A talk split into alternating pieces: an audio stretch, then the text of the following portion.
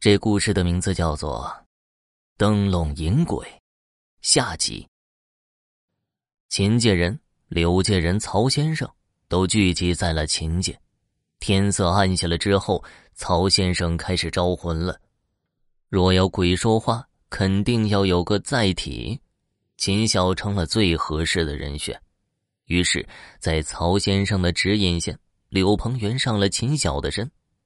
上身后的柳鹏元哇哇直哭啊！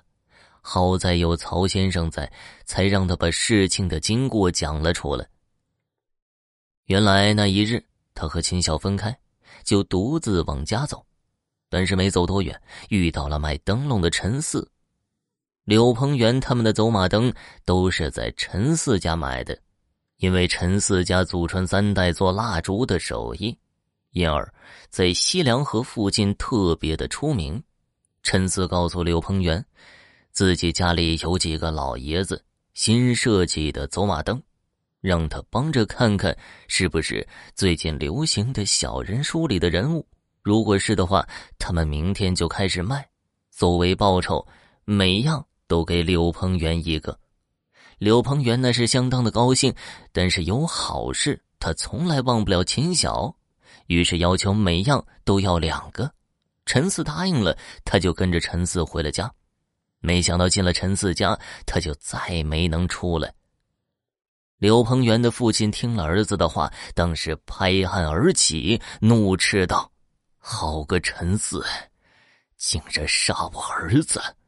看我不扒了他的皮！”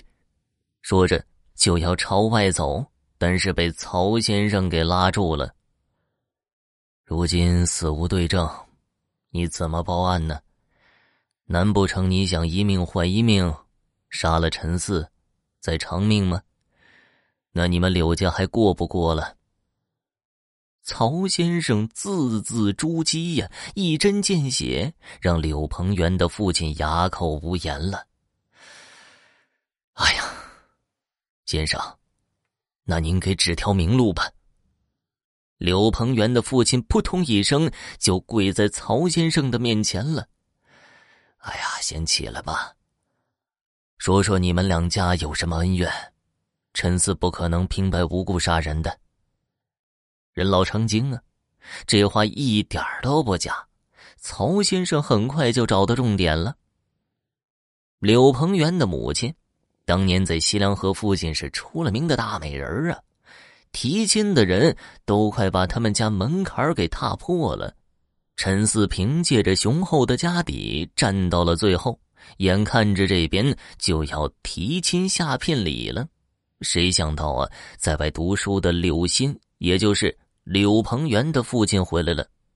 偶然的机会啊，两个人见了一面，竟然一见钟情了。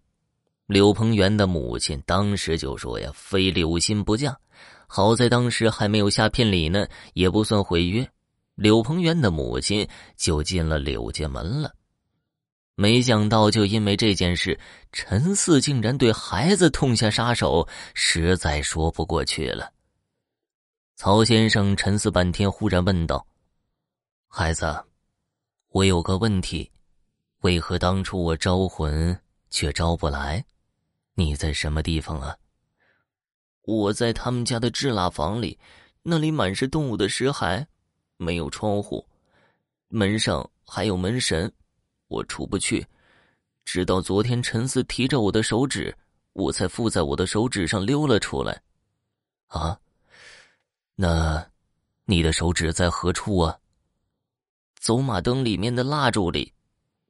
曹先生破开走马灯，真的从里面找到一根手指，不过是手指骨。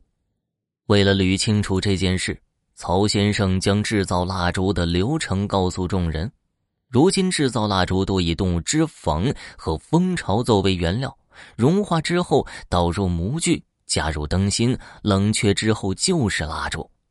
不用想也知道，柳鹏元的尸体被扔进了熔蜡炉里，骨架指定是捞出来了，但没想到一截指骨留在了里面。